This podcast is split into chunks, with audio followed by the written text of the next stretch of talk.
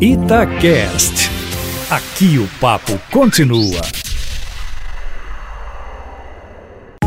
Itatiaia Carros, com Emílio Camanzi. Emílio Camanzi, o Bruno Caputo é nosso ouvinte lá de São Tiago, no Campo das Vertentes. Ele disse, Emílio, que nesses temporais dos últimos dias, o amigo dele teve o carro inundado e não tinha seguro. Ele pergunta, Emílio, o que dá para fazer quando o carro é tomado por uma inundação dessa, hein? Boa tarde para você. Boa tarde, Júnior. Boa tarde, Bruno.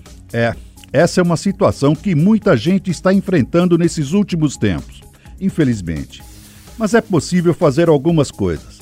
A primeira é não tentar fazer o carro funcionar e não demorar mais do que dois dias para dar uma boa limpeza geral no carro. Tipo desmontar bancos para lavar, carpetes, painel e até o teto, se for o caso. Existem oficinas especializadas nessa tarefa que fazem esse serviço. Porém, nem sempre é 100%. Dependendo da água em que o carro ficou submerso, podem ficar odores não muito agradáveis já que toda a forração ficou impregnada e nem sempre dá para trocá-la toda. Não se pode esquecer da mecânica. Depois de uma boa lavagem, é preciso trocar todos os óleos do motor, do câmbio e da direção hidráulica, os filtros de ar e de óleo, fluido de freio e até o líquido de arrefecimento. E também fazer uma limpeza interna de tudo isso para não sobrarem resíduos.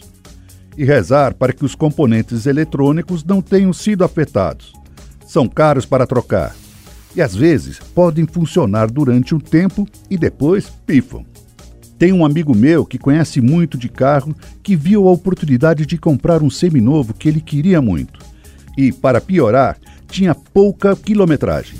Como era de outro estado, mandou fazer um laudo técnico em uma oficina de um conhecido dele. Estava tudo perfeito.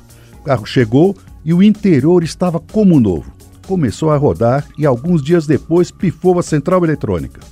Foi um acaso, pensou. Mandou vir uma do exterior. Tudo bem, mais alguns dias o motor começou a bater. Quando examinar, o carro tinha sido recuperado de enchente. Por que conta essa história? Ele foi enganado, sim.